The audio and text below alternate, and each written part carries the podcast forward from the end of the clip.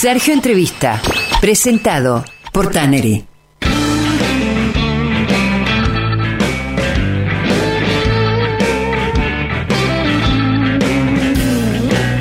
Él es licenciado en Ciencia Política, egresado de Universidad del Salvador, politólogo, consultor, analista político, director asociado de Sinopsis Consultores. Es responsable del área de análisis de escenarios políticos. Cuenta con experiencia en campañas electorales, análisis y estrategia de posicionamiento y comunicación política dentro y fuera de Argentina. Desarrolló tareas de asesoramiento en los ámbitos público y privado, entre 2004 y 2008 fue director de Observatorio Parlamentario, eh, un proyecto de investigación dedicado al seguimiento y análisis de la actividad parlamentaria.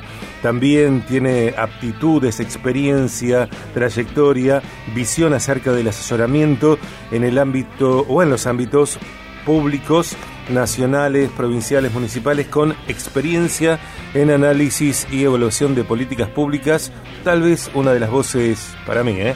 más sensatas que se pueden escuchar en medios de comunicación en este tiempo tan particular de Argentina.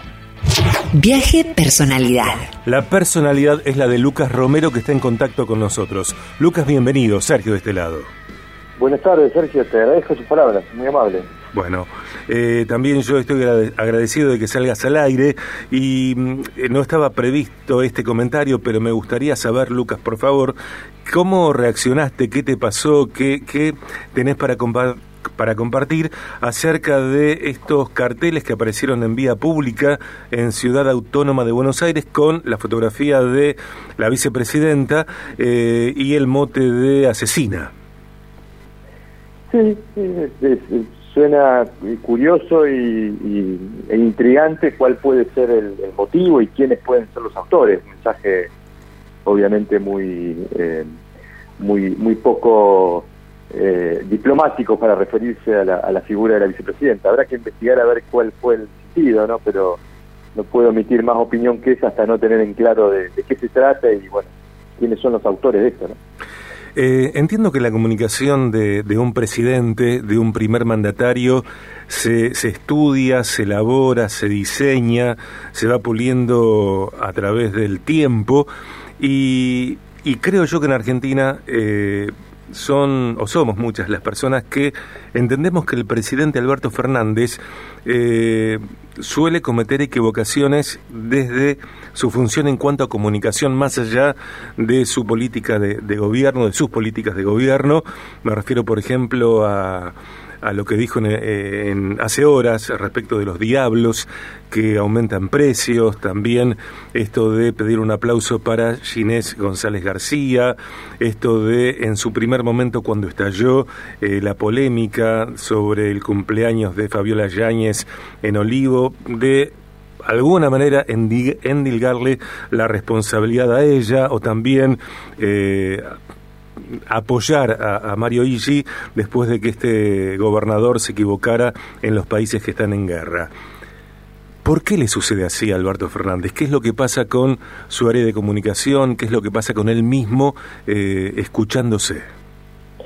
Bueno, es interesante el punto, probablemente tenga eh, varias explicaciones posibles, ¿no? Eh, a mí me gusta irme al origen del proceso para entender su naturaleza, ¿no? Hablabas de la nomenclación de un, presidente. Vos sabés, eh, Sergio, que digamos una de las funciones esenciales que cumplen los partidos políticos, muchas veces subestimada, porque a veces uno pone el foco en esta función de canalizar la, la demanda o de ordenar las preferencias dentro de un sistema político, una de las funciones es también la de promover dirigentes. O sea, los partidos son en última instancia organizaciones que tienen en su interior procedimientos, mecanismos para promover a los dirigentes y eso favorece que quienes llegan a las instancias decisivas de ser seleccionados para ocupar cargos importantes son personas formadas, preparadas, con las capacidades suficientes para ejercer ese cargo. Bueno, si nos vamos al origen de este proceso, más allá de la trayectoria de Alberto Fernández, es una candidatura decidida por la voluntad de una persona, ¿no? Y esto ya lesiona mucho lo que los politólogos llamamos la legitimidad de origen.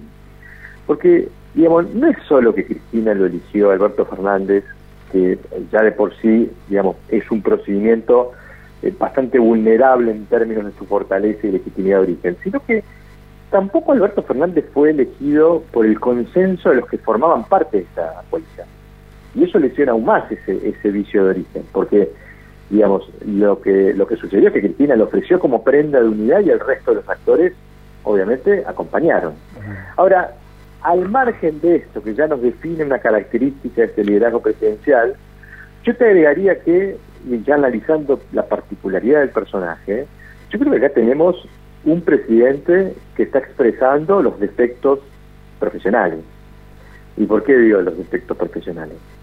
Porque Alberto Fernández ha sido históricamente un operador político. El operador político es un dirigente que cumple una función específica. Es la función de reunir voluntades. No es habitualmente el que lidera un proyecto político. No es el que tiene la visión de estadista para conducir o dirigir a un grupo determinado. Es el que junta voluntades.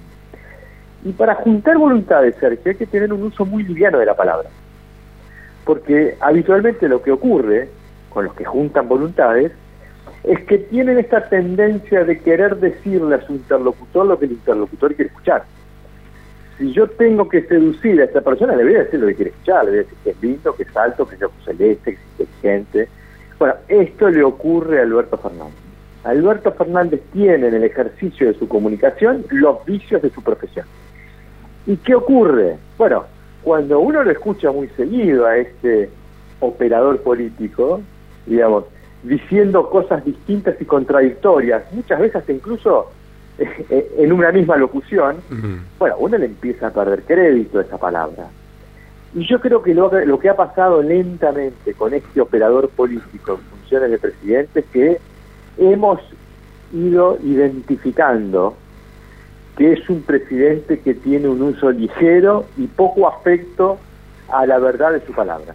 Mm. Y eso es lo que ha ido socavando su credibilidad. Y no es un aspecto menor, Sergio, porque si hay un recurso estratégico que tienen los dirigentes políticos, porque político, eh, digamos, gobernar no es solo resolver problemas, es también administrar expectativas. Y si hay un recurso estratégico para administrar expectativas, ese es el de la palabra, porque la palabra es la que conduce esas expectativas. Y este es un presidente que se ha quedado sin recurso estratégico para decirle y convencer a la gente de que se está transitando hacia el eh, rumbo correcto, y, más allá de discutir si es efectivamente el rumbo correcto, digamos, el hecho de no poder administrar expectativas me parece que produce esta consecuencia tan marcada del clima de opinión en la Argentina, que es el dominio del pesimismo. Estamos inmersos en una ola de pesimismo y la gente no logra encontrar motivos para ser optimistas respecto del futuro del país. Lucas, nos enumeras varias cosas con las que yo en lo personal coincido, que tienen que ver con la legitimidad de origen, eh, en crisis, por supuesto, eh, populismo, mesianismo, eh, esta farandulización de la política en los medios y en el propio hacer política, porque para mí la señora Kirchner, la viuda de Kirchner, es, eh, tiene una capacidad de oratoria arrasadora y a la vez es melodramática, entonces juega mucho con la emocionalidad, ni hablar después de, que enviudó, etcétera, ¿no? ¿Desde dónde, desde quiénes va a llegar la sensatez a la Argentina? Bueno, a ver, en esto de los partidos políticos siendo instancias que voy a, voy, a utilizar esta palabra para que se entiendan, que purifica el proceso de promoción de dirigentes, bueno, estamos claramente sufriendo en Argentina las consecuencias de una crisis del sistema partido. Y particularmente tenemos hoy en el gobierno una coalición, eh, yo siempre lo recuerdo porque me parece un dato muy significativo y también ilustrativo de la naturaleza de esta coalición de gobierno. Ustedes recordarán una conversación que se dio en un estudio de televisión entre Alberto Fernández, en el estudio C5N, y Sergio Massa en el búnker de festejo del triunfo de Mariano Arción y Chubut, en donde el presidente, el hoy presidente, le dice a Massa, venite a Buenos Aires, tomémonos un café y arreglemos esto para terminar de concluir en esta coalición del Frente de Bueno, esa conversación ocurrió dos meses antes de la elección primaria de agosto del 2019 si eso no es ilustrativo de la naturaleza de esta coalición, una naturaleza, una coalición formada muy precipitadamente cerca de la elección presidencial del 2019, integrada por un conjunto de actores que tenían una, mirada muy diversa respecto de cómo había que resolver los desafíos, que solo se juntaron para obtener ese triunfo electoral sin planificar cómo se iba a gobernar. Bueno, eso lo estamos viendo hoy en el terreno, ¿no? Las dificultades que ha tenido esta coalición para funcionar, los niveles de desacuerdo que ha tenido sobre la resolución de cuestiones estructurales, medulares, como es el acuerdo con el fondo, y los problemas que esto plantea ahora para el devenir de la gestión de esta coalición, bueno, se explican en esa naturaleza de una coalición electoral no programática, de un conjunto de actores que necesitaban llegar al gobierno, pero que no se pusieron de acuerdo en cómo resolver los desafíos que había que resolver.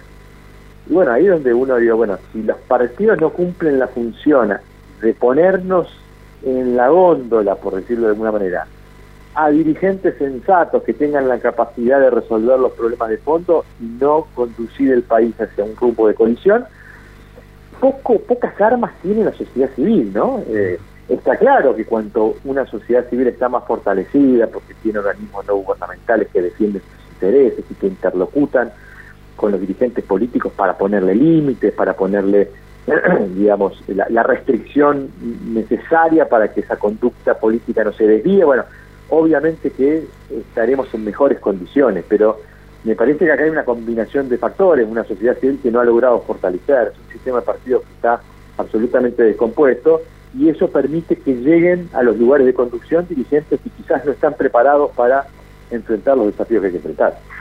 Sinopsis.com.ar, sinopsis la primera con Y, sinopsis.com.ar, L Romero, arroba sinopsis.com.ar, Twitter, arroba Luca Romero, en LinkedIn, Lucas Romero. Viaje, Viaje, coyuntura. Lucas, te pido una respuesta muy breve porque nos quedan minutos nada más para el programa de hoy. Eh, teniendo la posibilidad de que de vivir afuera, ¿por qué seguir viviendo en Argentina?